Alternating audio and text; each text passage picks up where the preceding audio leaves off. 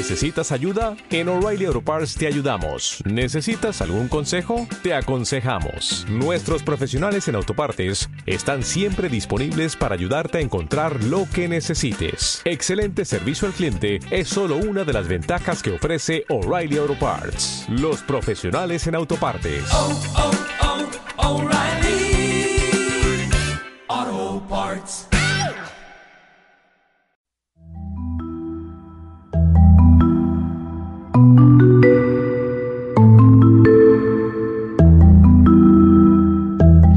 Radio Terrícola es un podcast del futuro y el futuro es hoy. Aquí compartiremos historias de terrícolas para terrícolas. ¿Ya nos escucharon? Hola, ¿hay alguien ahí? Ya entendí que ustedes pueden escucharnos, pero nosotros no. Pero si nos escriben podemos leerlos. Esa es una buena idea. Este programa también es una buena idea. Ya que nos escuchen también lo es. Ya, Ya, ya casi casi empezamos. empezamos, no se muevan.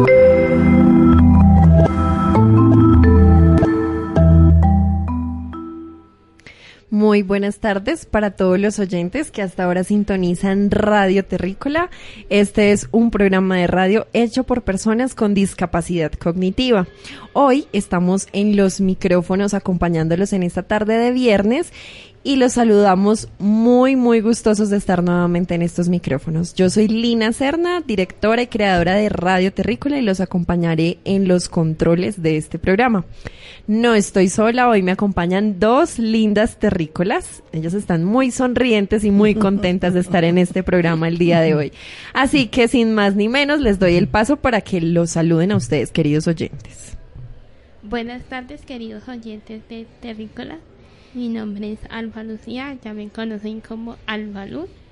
Y es, es un programa especial. Y estoy contenta de que estén todos conectados con nuestro programa. Muy bien, Albita, muchas gracias por ese caluroso saludo. Seguramente los oyentes lo sintieron muy cercano porque ya Albalú nos ha acompañado día a día, eh, semanalmente, perdón, en, en nuestros programas. Así que bueno, un gusto tenerte nuevamente, Albalú. Ahora tenemos una terrícola que nos va a saludar. Buenas tardes, Radio Terrícolas de Fontibón Radio. Eh, para mí es un privilegio estar aquí con saludándoles en esta tarde eh, calurosa. eh, Bendito sea Dios. Estamos aquí contentas, felices. Mi nombre es Adelia Soler de Radio Terrícola. Mm. Bienvenidos a escuchar este esta, esta radio aquí en Fontibón Terrícolas. Bueno, doña Delia, pues muchísimas gracias por ese saludo. Yo creo que en este momento es importante decir que doña Delia es la mamá de Albalú. Hoy la está acompañando. Eh, un detalle muy importante porque como Albalú lo dijo, hoy tenemos una historia muy, pero muy especial. ¿Cuál será esa historia, Albalú? La leyenda de la educación de Alba Lucía. La leyenda de la educación, claro, porque es que si ustedes nos siguen en redes sociales se han dado cuenta que tenemos un movimiento importante a raíz del tema de la educación. Y justamente el programa de hoy nos invita a preguntarnos, ¿las personas con discapacidad cognitiva tendrán derecho de estudiar? ¿Podrán estudiar? Esa es la gran pregunta que nos hacemos. ¿Qué dicen nuestras terrícolas? Es muy importante. Porque no solo las personas, entre comillas, normales tienen derecho a estudiar, nosotros también podemos y somos capaces. Claro. ¿Qué dicen? aunque con algunas dificultades, pero sí se puede. Lo importante es querer hacerlo, porque si nos quedamos ahí mirando, pues realmente nunca haremos nada. Pero si, si nos preparamos, nos capacitamos, vamos para adelante. Claro que sí. Claro, eso es muy importante y mire que todo surge desde el deseo, ¿no? La voluntad de querer hacerlo. Claramente las barreras están y, y, y no, pues es indudable que van a estar siempre, pero no significa que sean unas limitantes para no hacerlo, para no tener las ganas de, de, de emprender un nuevo camino por la educación. ¿Por qué no? ¿Por qué no soñar con ser profesionales, con, con tener una carrera, con cumplir todos esos sueños que tenemos por ahí guardados o no, Albalú? Sí, señora. Bueno, entonces sin más ni menos yo le cedo los micrófonos al Balú para que nos cuente esa historia tan bonita que tiene ahí anotada. Eh, la leyenda de la educación de la princesa Alba Lucía Winche Soler nació el 5 de octubre de 1982. Empezó a estudiar en, un cole- en el colegio Antonio Anuel en el año 1988. Allí repetí tres primeros, dos segundos, un, tercero y un cuarto. Y después del colegio Antonio Anuel a la educación especial en la Fundación Los Ángeles.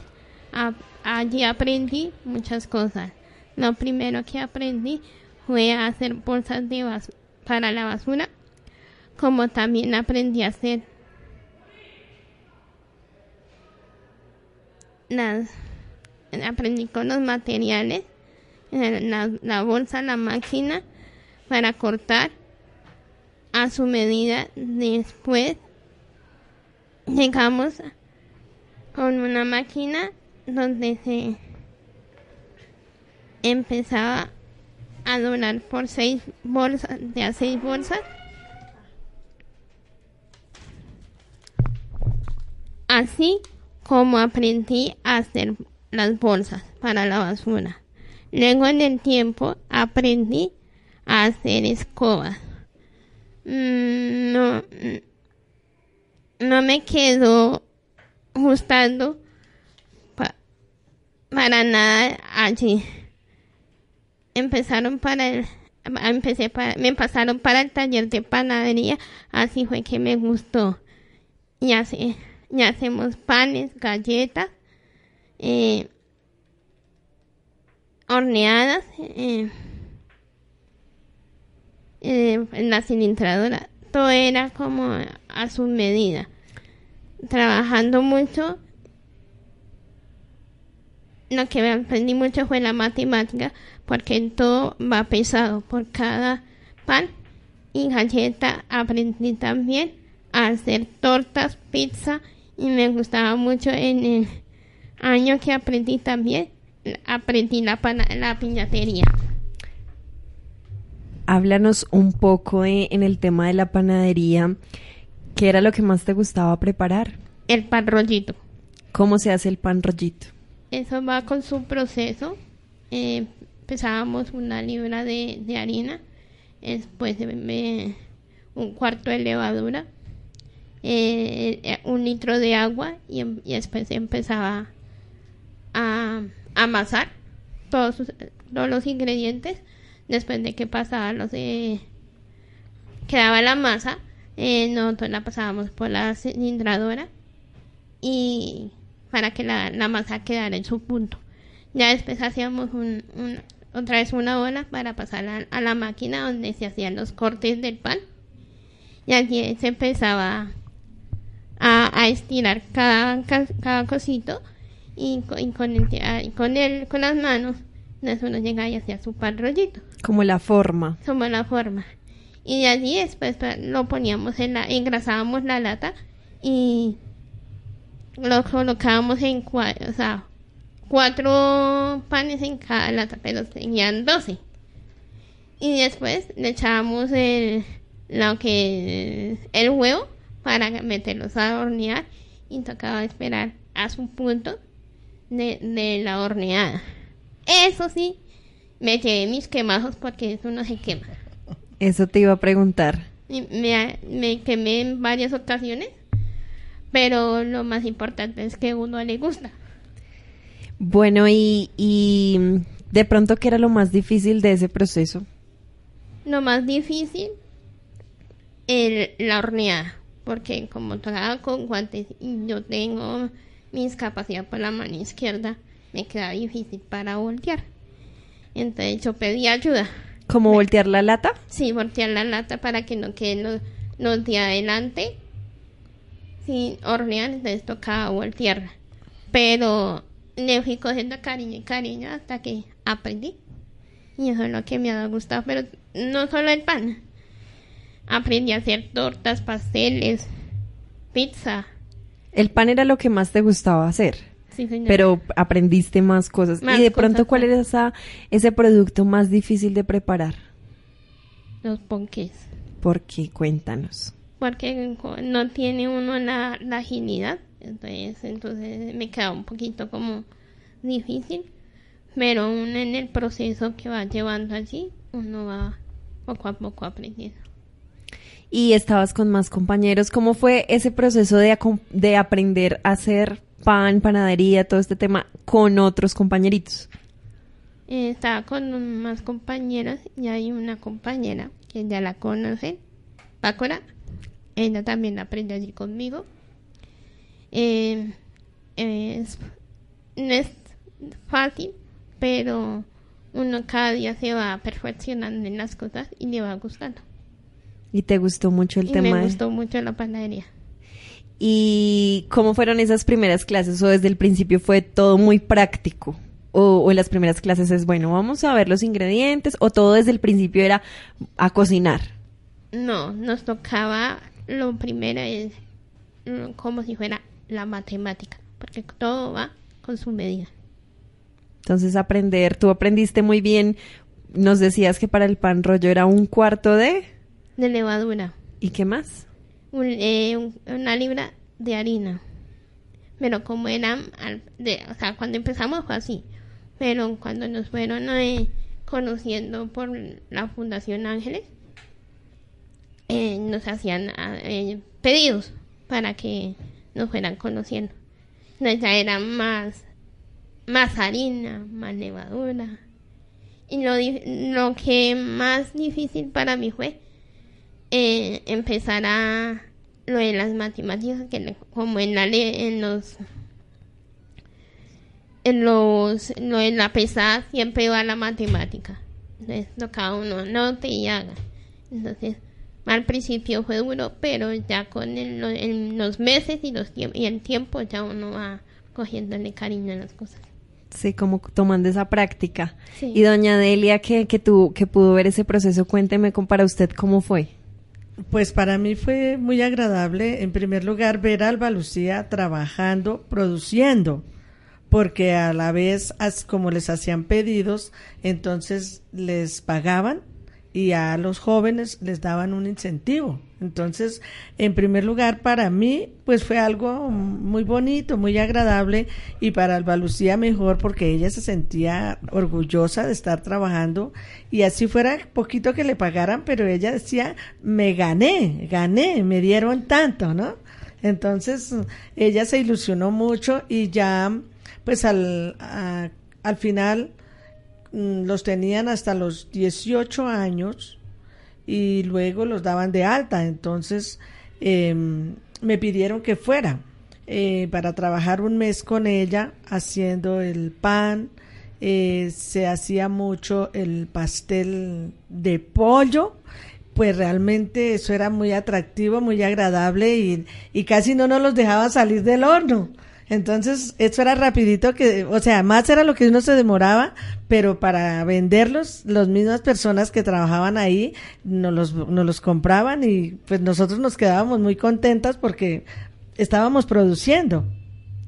Me imagino qué alegría poder compartir pues ese proceso en compañía de Albalú y de ver como ese crecimiento juntas, ¿no? De que, que pudieron compartirlo, que fueron compañeras de, de trabajo un poco y de, y de, y de ver cómo, cómo, cómo cada día uno aprende determinadas cosas, eso es muy valioso.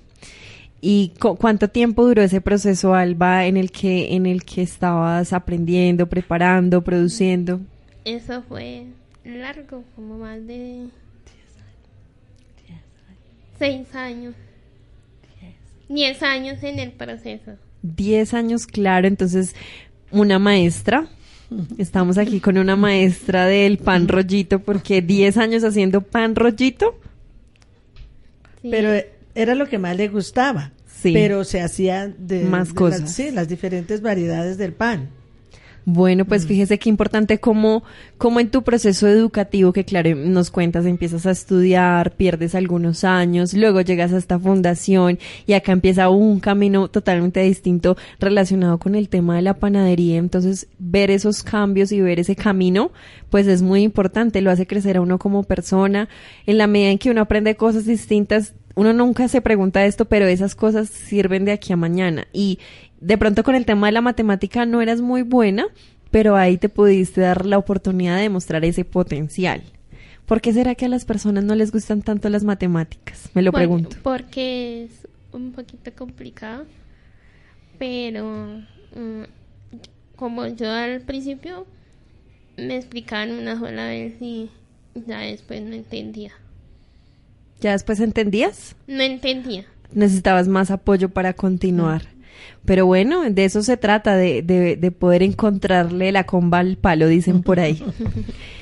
y Albita, ¿qué es lo que más recuerdas? ¿Alguna anécdota, alguna experiencia importante en esos 10 años? Imposible que no te acuerdes de alguna experiencia, mejor dicho, que te haga reír o que te haga llorar, cualquiera de las dos, durante esos 10 años. Pues durante esos 10 años, lo que me acuerdo es que me gustaba pelear con mis compañeros. ¿Eso es lo que más recuerdas? que me recuerdo. Cuéntanos cómo era, cómo así que pelear.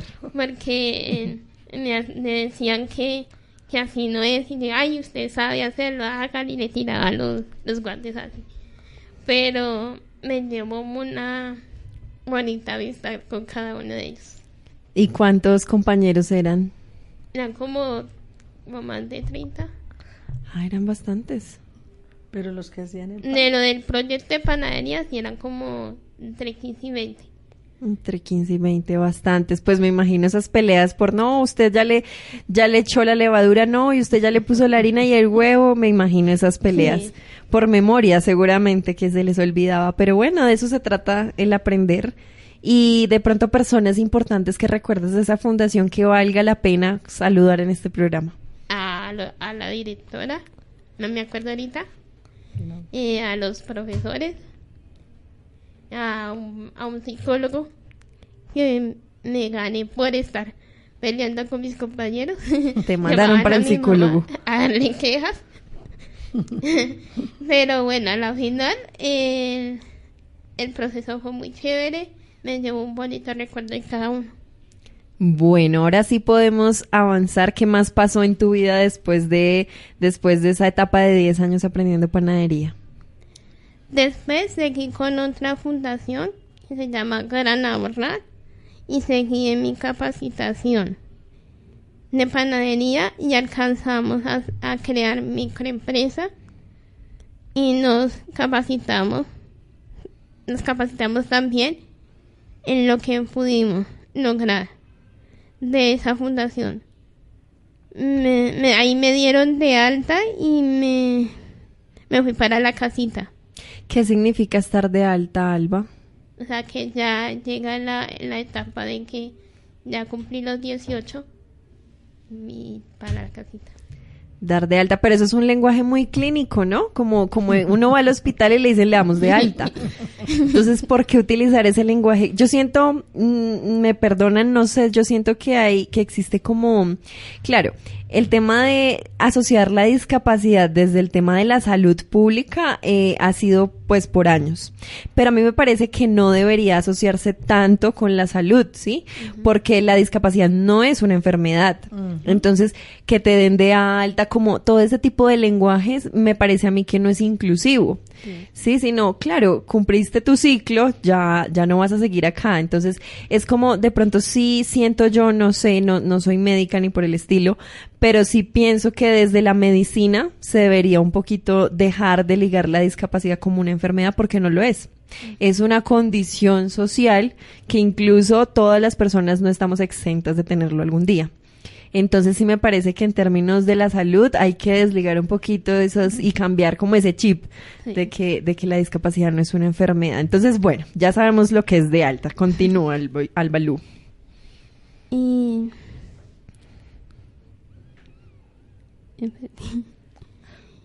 Y me vine para la casa y duré un tiempo largo en la casa hasta que la señora Yolanda me conoció a mí y ella fo- formó una la Fundación Estrellas del Cielo en la Tierra.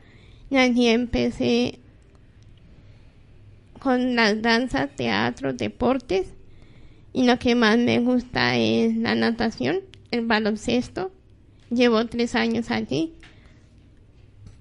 Empecé a estudiar virtual en el colegio Capacitación 2000. ¿Quién es Yolanda, Alvita? La, la coordinadora de la Fundación de Estrellas del Cielo. ¿Cómo la conoces a ella? Es una persona muy chévere. eh, tra- nos trata bien ¿Dónde la conociste? aquí en la localidad. Pero fue así como de la nada, hola, mucho gusto. ¿O cómo fue el proceso? Doña Delia nos quiere contar. Eh, nos invitaron a, a la piscina aquí en Ciudad Salitre y ella fue, iba, con- iba en, el, en el transporte y así fue que nos conocimos con ella. Y ella nos invitó a, a si queríamos ir a, a la fundación, o sea, la fundación queda en, en el barrio Versalles y entonces pues a mí se me hacía difícil era porque teníamos, llegábamos de la, de la natación desde las 8 de la mañana que estábamos allá hasta las 12 del día y ella nos invitaba que nos, nos esperaba de nuevo pero entonces nos queda un poco difícil porque hay distancia y por eso a mí se me parecía como que no, no se podía. Pasó un tiempo y ella nos insistió, nos insistió hasta que ya Alvita se decidió a llegar a la fundación. Y desde ese tiempo estábamos ahí con Yolanda. ¿Cuántos años más o menos? Tres años. Tres años. Y bueno, entonces, pero entonces ahí se saltaron lo de la natación, no, no, ahorita vamos para allá. Bueno, entonces contemos cómo fue el proceso con Yolanda en la fundación. Eh, pues el proceso con Yolanda ha sido bueno porque allí aprend- está- eh, estamos aprendiendo danzas con ideartes. Y de artes. Idartes. Eh, hacemos deporte con el profesor Andrés Melo y con el profesor Walter.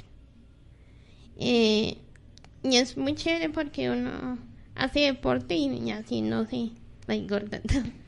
O sea, esa es una fundación dedicada a promover todo el tema del arte y el deporte. En pocas palabras, en la localidad de Fontibón. Y me imagino que allá pues has, eh, has conseguido más compañeros con los cuales has tenido otras más anécdotas. ¿También de pelea? Igual, eso sí, por todos lados. Igual, pero a la vez uno es familia. Prácticamente con ellos es familia. Así nos peleemos, nos agarremos, pero a la vez somos familia. Claro, porque tres años son tres años, imagínate. ¿Y qué es eso que más te gusta de la fundación? Que eh, somos familia y que allí, desde allí se hace inclusión. ¿De qué manera? Inclusión de estudiar. ¿Y cómo es ese proceso? Primero cuéntame qué es la inclusión para ti. La inclusión para mí es que nos ayuden para entrar a un colegio y que uno termine su bachillerato. Y pues eso me gustó de, de la Fundación Estrellas del Cielo.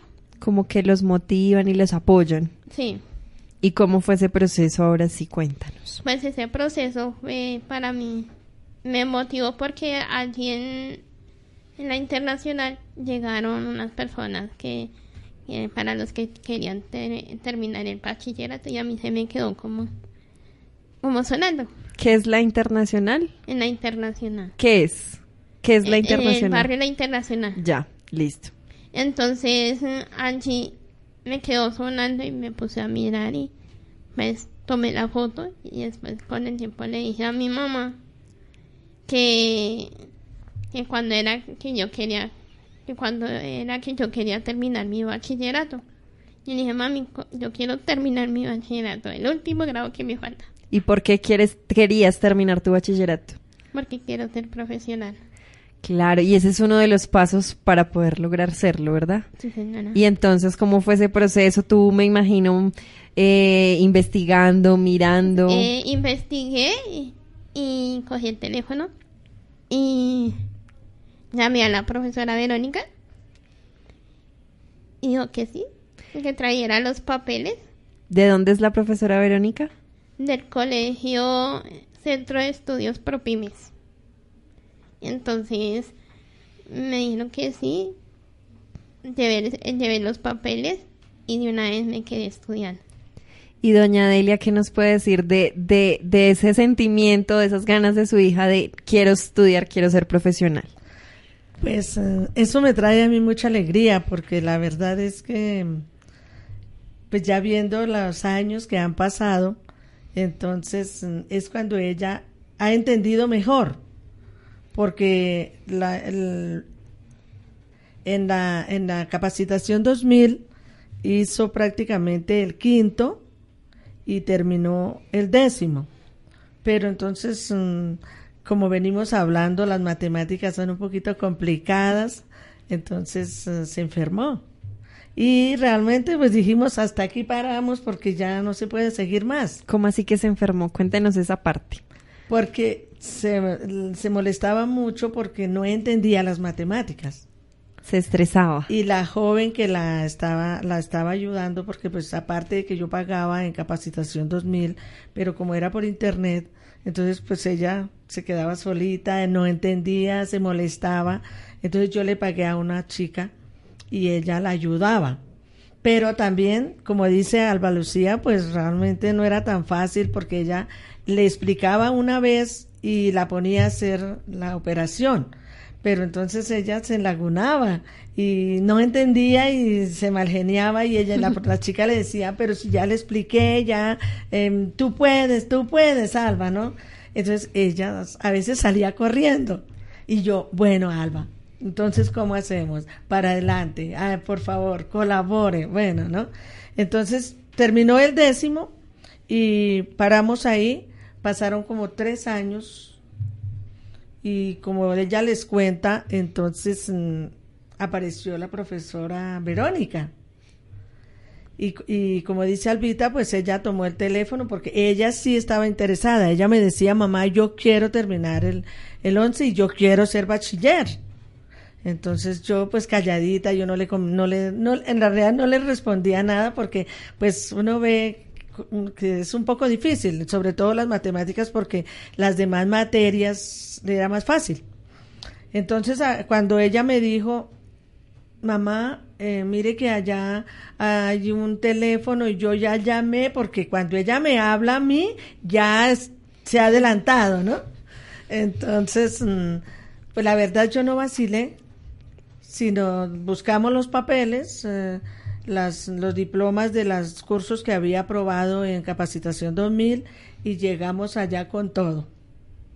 La verdad fue que de una vez nos quedamos, porque yo la, la tenía que acompañar o la tuve que acompañar todos los viernes de, de 6 a 8 de la noche, estudiaba y yo me quedaba ahí con ellos, charlaba con los profesores. Bueno, el tiempo se nos pasaba muy rápido.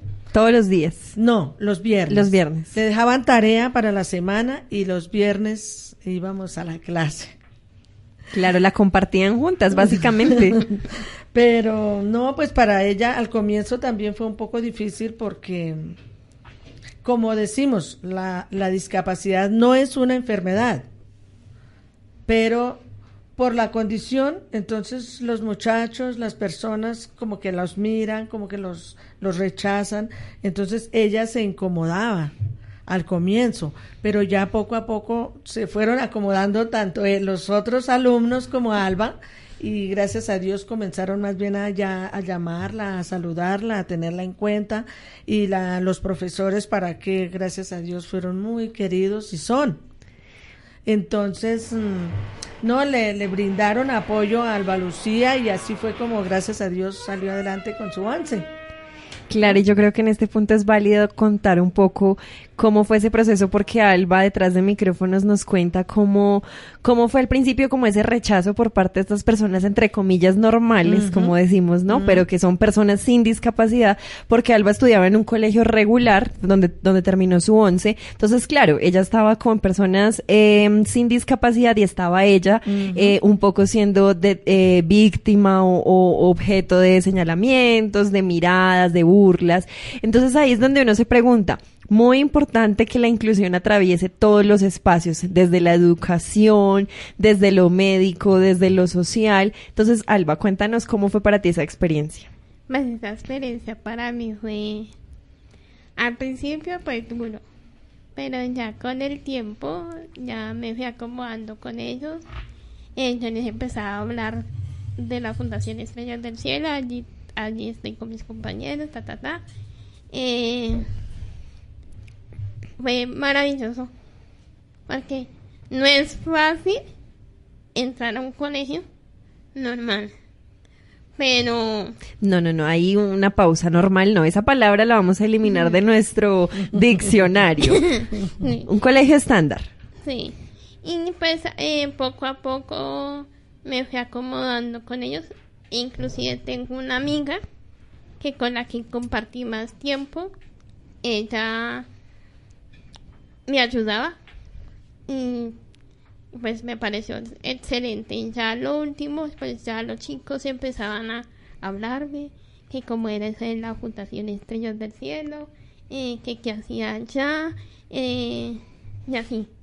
Y con los chicos menores de, de, de 18 años, eh, pues al principio me miran así como cuadriculado, como... Como raro, Dice, y está aquí, así aquí. como un bicho raro. Sí. Entonces así, así fue poco a poco que me lo fui ganando. Y ya un muchacho ya mayor eh, felicitaba a mi mamá. Y su hija es inteligente. Entonces, eso me alegró más. Y por eso es que me gusta hacer inclusión para personas en condición de discapacidad.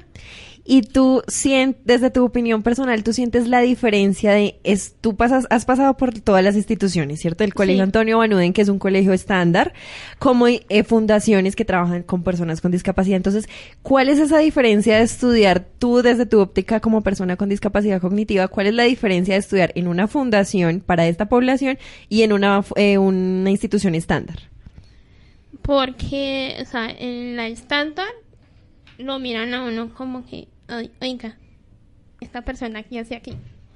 Y en la, en la fundación es más por lo que somos de la misma condición. Y, y, y a nivel de, no sé, cómo, cómo, cómo lo percibes, cómo te sientes, o sea, cómo, cómo te sientes en un lado, cómo te sientes en el otro, prefieres uno, prefieres otro. Descríbeme un poco eso. Pues yo describo que las dos a mí me parecen igual porque la, la persona entre comillas normal tiene que saber y aprender de una persona con discapacidad. Entonces, de lo que aprendí de la, del colegio Propymes a la fundación, no, me parece igual. ¿Te parece igual? Además que hay peleas en ambos lugares, ¿o me equivoco? igual, igual. Lo mismo, las mismas peleas, las matemáticas van a ser iguales, o en el colegio estándar o en el colegio con discapacidad. Va a ser lo mismo. Entonces, bueno, esa es una mirada muy importante porque fíjese que a veces se confunde la inclusión con la integración, ¿no? Entonces, la integración es donde nos hacen un campito, o más bien, eh, digamos que buscamos esos espacios para que las personas con discapacidad se desarrollen, se involucren. Entonces están estas fundaciones donde, claro, los agrupamos de cierta manera, es decir, los integramos. Pero cuando hablamos de inclusión, como tú lo dices, Alba, es que los espacios estándares o regulares o normales, entre comillas, abren los espacios para las personas con discapacidad. Porque, claro, es que es muy fácil abrir un centro y, y mandemos a todas las personas que tienen discapacidad para allá y que ellos solitos aprendan y se entiendan. No, eso, eso significa que la gente no está aportando desde sí para, para la inclusión social. Entonces, en cambio, cuando desde un colegio estándar abrimos ese campo y los profesores, porque sabemos que los profesores se preparan y demás, pero la licenciatura en educación especial es muy distinta a una licenciatura en pedagogía infantil. Entonces, ahí vienen esos, esos vacíos, diría yo, desde lo profesional, entonces, claro, entra una persona con discapacidad a un colegio estándar, ya los profesores tienen que mirar de qué manera los van a incluir. Entonces ahí las tareas empiezan a ser compartidas y yo creo que de pronto esa es una de las razones por las cuales la inclusión a veces no es tan visible, porque los colegios como que no hace falta mucho por mucho camino por recorrer en ese sentido. Entonces, qué bonito que desde este programa recordemos que es la inclusión que tú, Alba, la, la- te empoderes de esos procesos y que hables con propiedad de qué es la inclusión, porque es muy importante pues que nuestros oyentes y en, di- y en distintos espacios pues se hable de la inclusión social en diferencia con la integración social, porque son dos cosas totalmente distintas.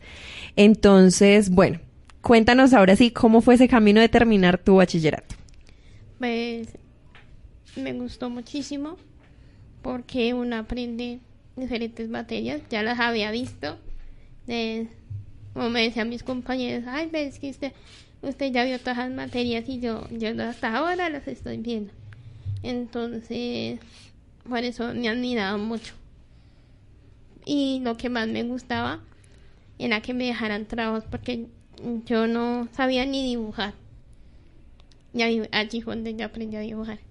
Inclusive mis profesores, eh, Verónica y Alberto, mm, se llevaron una cartelera de las mejores carteleras que yo, yo hice. Y pues por eso fue que aprendí a dibujar. Allá aprendiste a dibujar. Sí.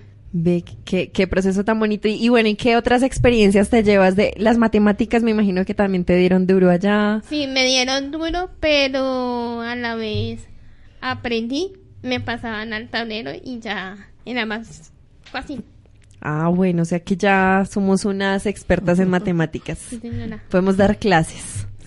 Ah, bueno, clases a domicilio con Albalú de matemáticas. Acá ya le estamos haciendo publicidad por la emisora para que las personas nos llamen y acá están las, las clases, ¿cierto que sí? Sí, claro. Bueno, y, y entonces en este punto hay que contar algo muy importante y es el momento de la graduación.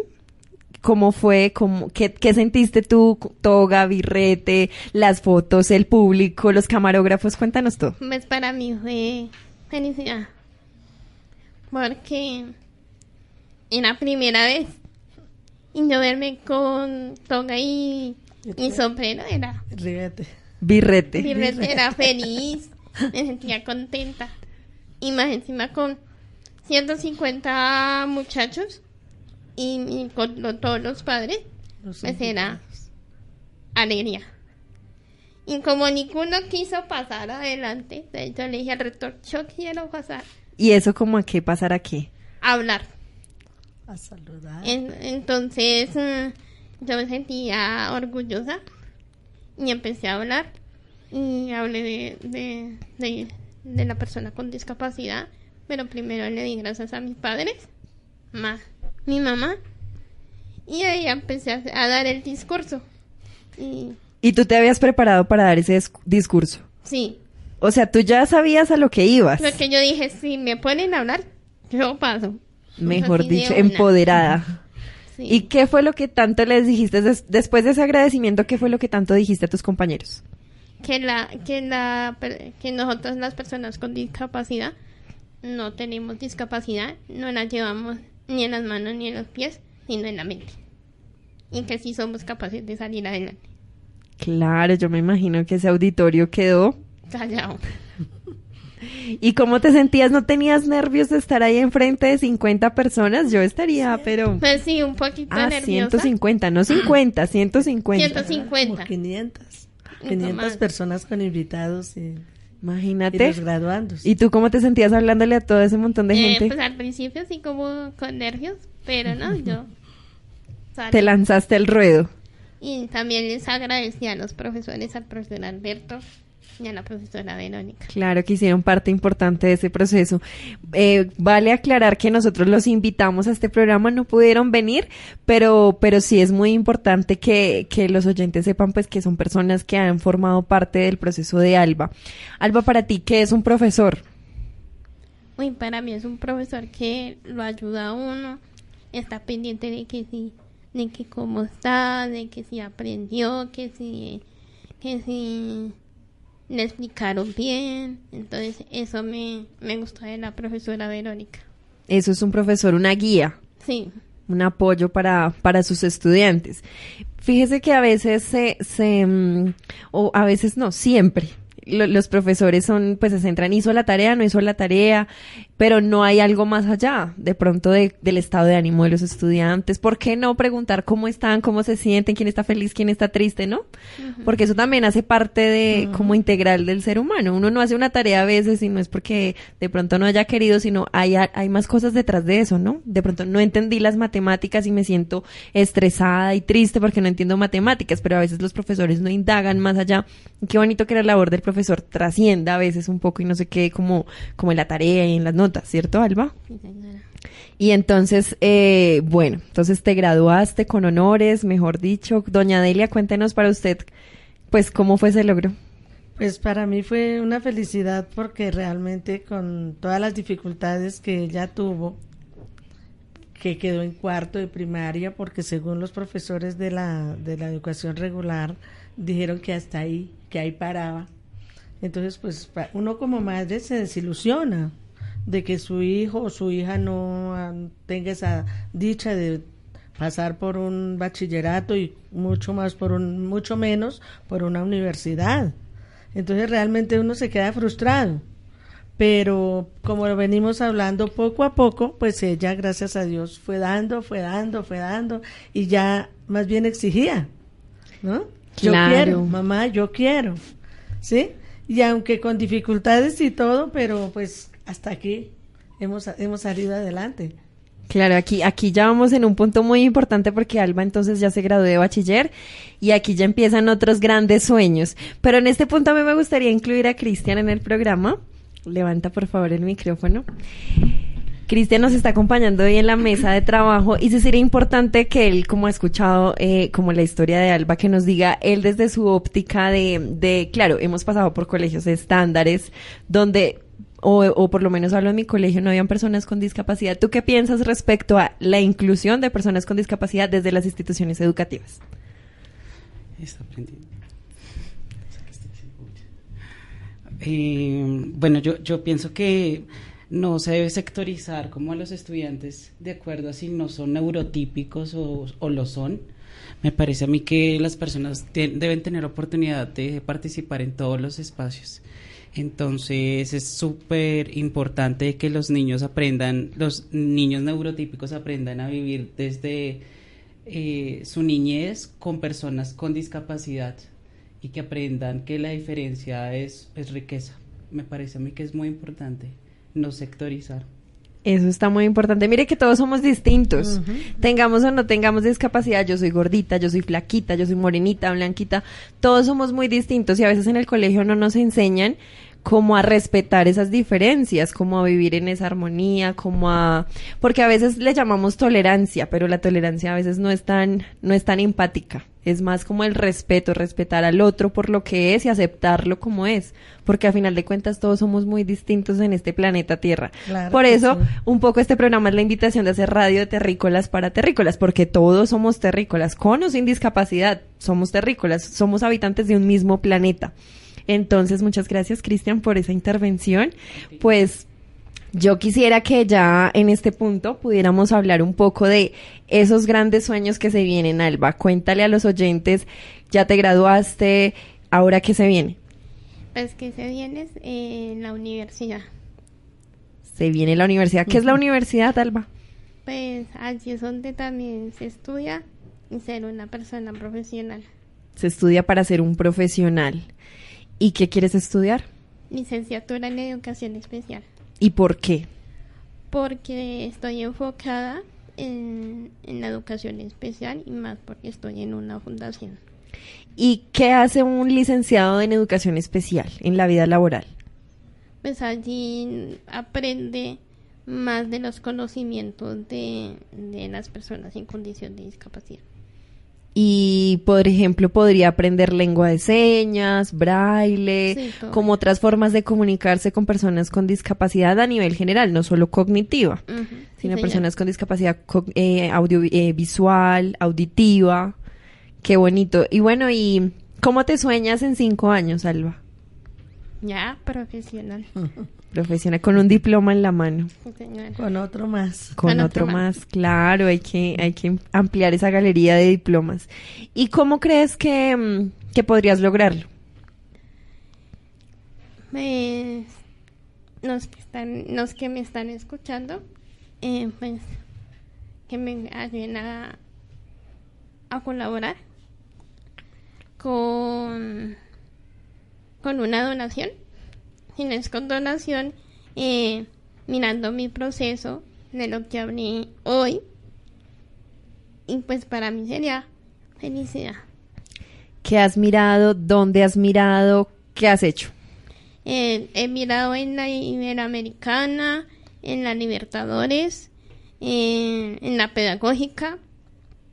Y pues lo más importante son los recursos, porque no tengo los recursos para, para pagar la, la beca. Y pues la idea es que no, no pague, sino que sea cero pesos.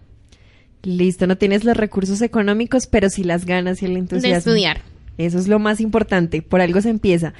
Justamente eh, desde el programa, desde Radio Terrícola, hemos acompañado a Alba en este proceso. Tocamos las puertas de la universidad, la Corporación Universitaria Iberoamericana, y pues estamos averiguando. Es de las universidades más económicas en esta carrera. Nos ofrece la posibilidad de estudiar a distancia. ¿Qué significa estudiar a distancia o cómo, cómo es ese proceso, Alba?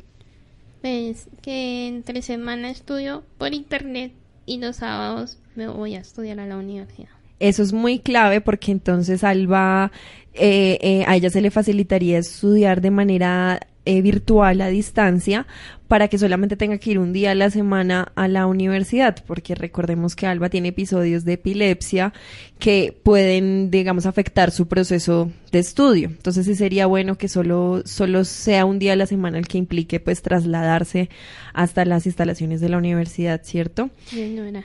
Y bueno, ¿y, y, y cómo te imaginas entonces que, que cómo sería si, si ya el otro año pues nos inscribimos y empezamos el semestre? ¿Cómo sería ese proceso? ¿Cómo te lo imaginas?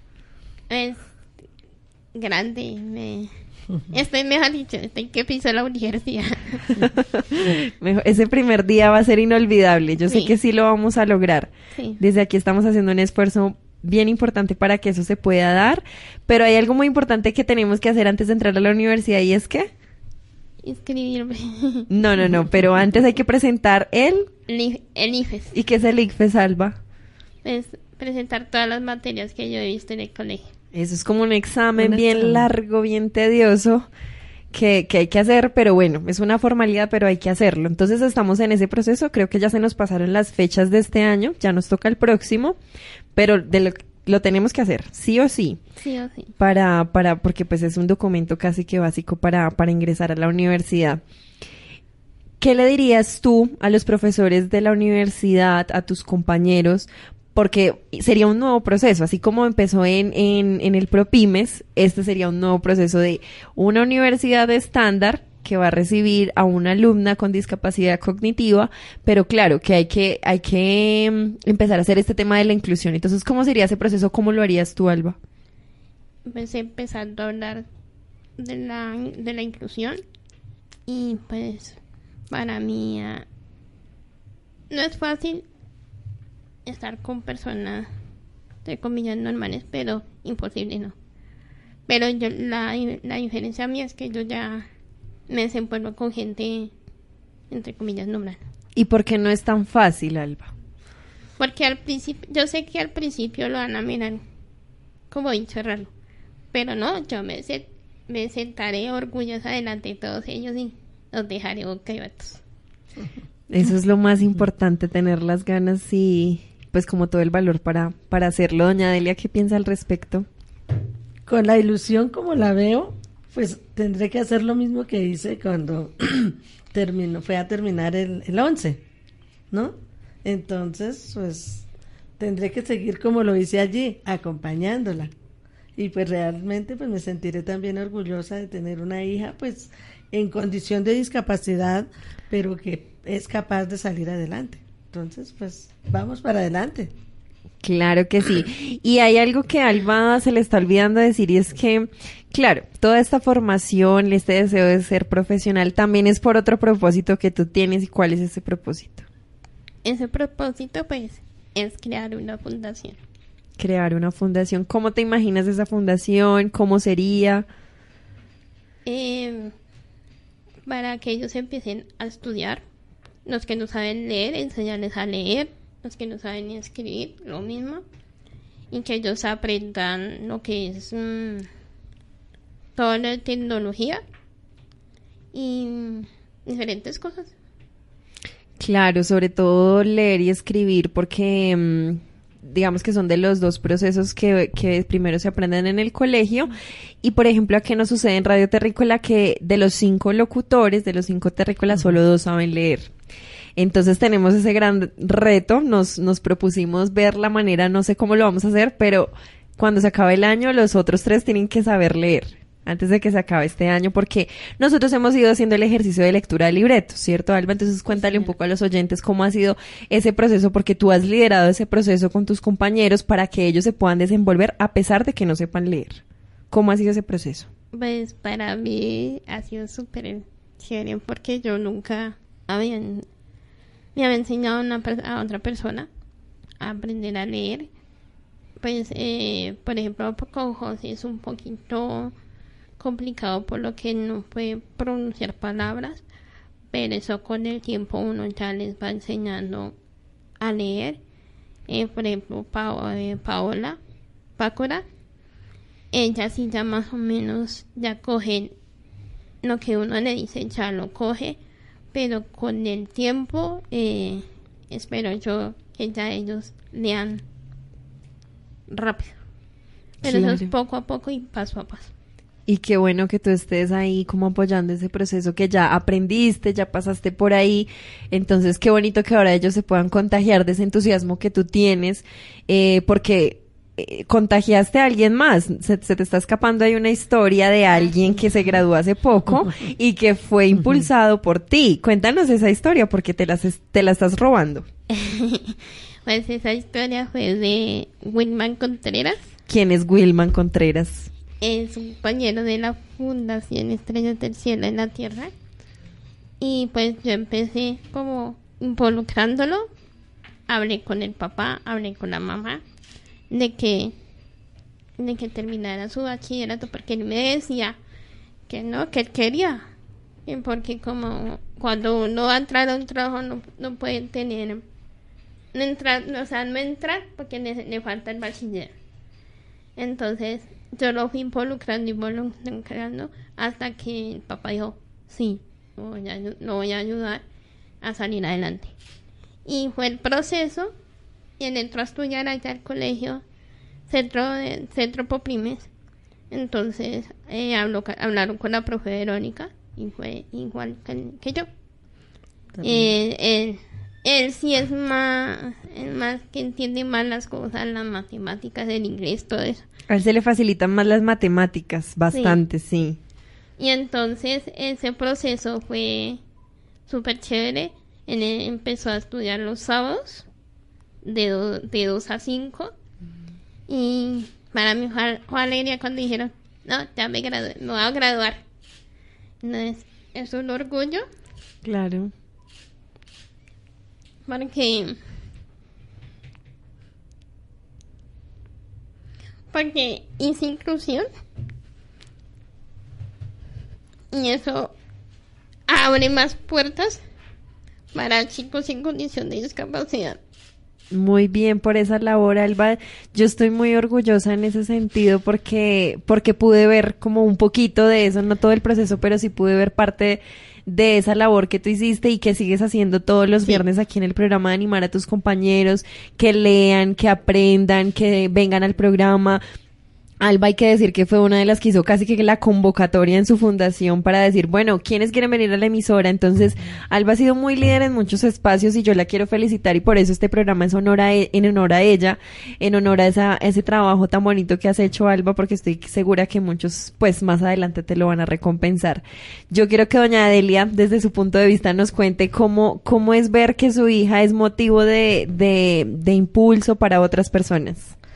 Pues para mí me da mucha alegría poder tener esa satisfacción de tener una hija que a pesar de su condición es echada para adelante y no solo quiere salir ella adelante, sino impulsa a otras personas a que hagan lo mismo. Entonces, pues para mí es motivo de alegría y poderla ayudar en lo que esté a mi alcance. A nosotros también nos da mucha alegría. Fíjense que hoy los papeles se cambiaron un poquito porque Alba es casi que la líder aquí del programa. Es una de las locutoras principales, pero hoy le tocó entrevistada. Entonces, por eso hoy nos está contando su historia, pero, pero no crean ustedes que ella siempre está ahí en el papel de entrevistada, no, ella siempre tiene una participación muy activa acá, eh, y por eso quisimos hoy como hacer un programa en honor a ella. Así que pues Alba, eh, de mi parte y de todos los oyentes, pues muchas felicitaciones por ese proceso tan bonito, seguro vamos a lograr eh, conseguir esa beca o lo que haya que hacer, lo vamos a lograr y pues ahí vamos en el camino. Eh, cuéntame ahora cuál es ese sueño pendiente, si, si ya la universidad va en un proceso ahí poco a poco, ¿cuál sería ese sueño que te hace falta por cumplir? Seguir ayudando a más personas. Seguir ayudando a más personas, qué bonito. Hay que decir que se nos olvidó decir un poco que Willy también hace parte de esa mesa de, de esta mesa de trabajo. Él es otro locutor, él se graduó recientemente, en- hace 15, 20 días se graduó más o menos. Y pues eh, también es un ejemplo como de, esa- de lo que dice doña Delia, como de esas ganas de salir adelante, de, de demostrar que sí son capaces. Entonces, pues nos llena de mucho orgullo porque ya son dos bachilleres aquí en el equipo. Willy también tiene deseos de estudiar, Willy quiere ser entrenador deportivo. Estamos viendo la manera también de, ya lo estamos contagiando. Alba fue la que empezó y, y Willy ahí va también. Él no se quiere quedar atrás. Y la idea es que los cinco terrícolas pues se animen y, y sean los cinco los que se monten a este barco. Entonces ahí vamos poco a poco pues como en ese proceso de inclusión como dice Alba, eh, tocando puertas y encontrando, encontrando otras. Seguramente se nos van a cerrar unas, pero cuando se cierran puertas se abren ventanas, dicen Así por ahí. es. Sí, así es. Entonces, pues ahí vamos. La peor diligencia es la que no se hace, ¿cierto que sí? Doña Delia, ¿qué le quisiera decir como, como otras personas para que se animen, para que sus hijos también estudien? Pues motivar a, a muchos padres de familia que realmente pues ven a sus hijos como tan distanciados de salir adelante, ¿no? Pero entonces aquí vemos un ejemplo. Realmente pues no porque sea mi hija, pero pues gracias a Dios Alba Lucía es un motor que no solamente lo ya ha aprendido ella, sino que quiere prender otros motores en la vida de sus amigos y compañeros. Entonces, que los padres también se motiven. Pues no es fácil realmente porque primero ve uno el- la condición económica, ¿no? A veces se dificulta, pero cuando uno ve a sus muchachos que quieren salir adelante, pues hombre, uno tiene que hacer esfuerzos también para que ellos salgan adelante. Muy bien. Alba quiere decir algo más al respecto. No, pues los, los invito a que, que escuchen mi historia y pues ya como dijo la, en la otra terrícola. Entonces esperamos las donaciones para, para empezar el otro año a hacer la convocatoria de la del estudio. Y pues sería un honor y después contaré el proceso de lo que ha pasado. Y pues espero que den like y más encima lo, lo reenvíen a otras personas para que conozcan mi historia. Hay ahí una parte muy importante, pero ya nos quedan tres minutos del programa, pero es decir que Alba es también muy, muy empoderada de las redes sociales y de los canales digitales. En- ella ya casi que es youtuber, le falta poquito para, para ser famosa y que nos salga en los comerciales de YouTube, ¿cierto, Alba? Sí, señora. Entonces- Estoy, estoy ya más o menos en, en like, TikTok, en YouTube. Eh, y me siento como, orgullosa porque hay- todos me siguen. Todos like, like, like. Ya me siguen, entonces. Alba fue la que me dio a conocer esa aplicación porque yo ni idea, no la conozco. Pero para mí ha sido, para mí ha sido eh, chévere porque uno a través de sus videos que hace, la gente como que se da a conocer de que la persona con discapacidad puede. Claro, mire cómo las redes sociales, los canales digitales son una ventana para dar a conocer muchas historias. Entonces ahí Alba muestra cuando está aquí la locutora, muestra cuando está aquí en el Y programa. no solamente cuando estoy de locutora, también muestro que sé bailar también. Claro, es que hay muchos talentos ahí ocultos, mejor dicho. ya tendremos que pasar de un programa de radio a un programa de televisión para mostrar todos esos talentos. Estoy segura que sí. Poco a poco. Bueno, pues ya llegó la hora de cerrar este programa. Vamos a mandar unos saluditos a, los, a quienes ustedes pues quieran saludar en el día de hoy y cerramos nuestro programa. Eh, yo quiero saludar a los cuatro locutores que están por... No sé si habrán llegado de por allá de la actividad. En el festival de verano andaban. Sí. Entonces a Willy, a Paola, a Heidi y a José. Y también quiero saludar a mi familia, a mis tíos, mis primos, que ellos son conectadísimos, dándole like a mis videos. Entonces, ellos también me están po- apoyando en ese proceso. A mis amigos por ahí, a, Le- a Lady Sandoval, a una amiga que es la mamá de una compañera que se llama Sarita, a Jennifer, eh, a mi primo Isaí, a mi prima Lucero, a mi primo Kiki, como le decimos de cariño, eh, mejor dicho, a toda la descendencia Wilches, que ellos son los que están apoyándome también con la inclusión de, de la universidad. Entonces, que me sigan apoyando.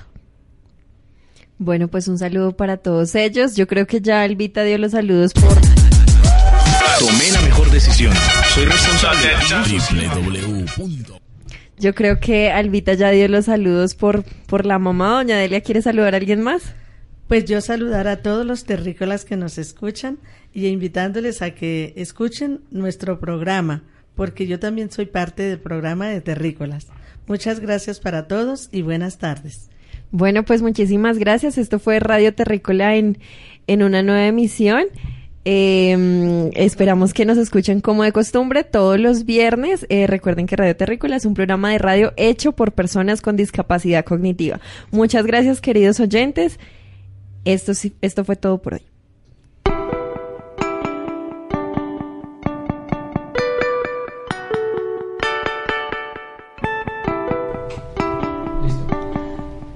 Terrícolas, hasta aquí llegó nuestro episodio de hoy. Si les gustó o no les gustó este programa, pueden decirnos de eso nos ayudará a mejorar.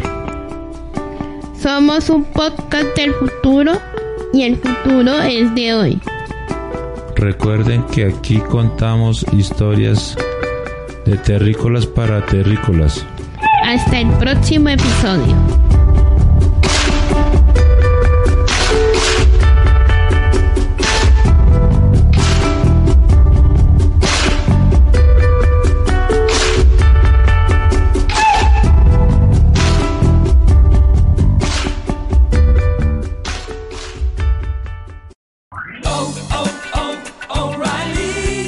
¿Necesitas ayuda? En O'Reilly Auto Parts te ayudamos. ¿Necesitas algún consejo? Te aconsejamos. Nuestros profesionales en autopartes están siempre disponibles para ayudarte a encontrar lo que necesites. Excelente servicio al cliente es solo una de las ventajas que ofrece O'Reilly Auto Parts. Los profesionales en autopartes. oh, oh, O'Reilly.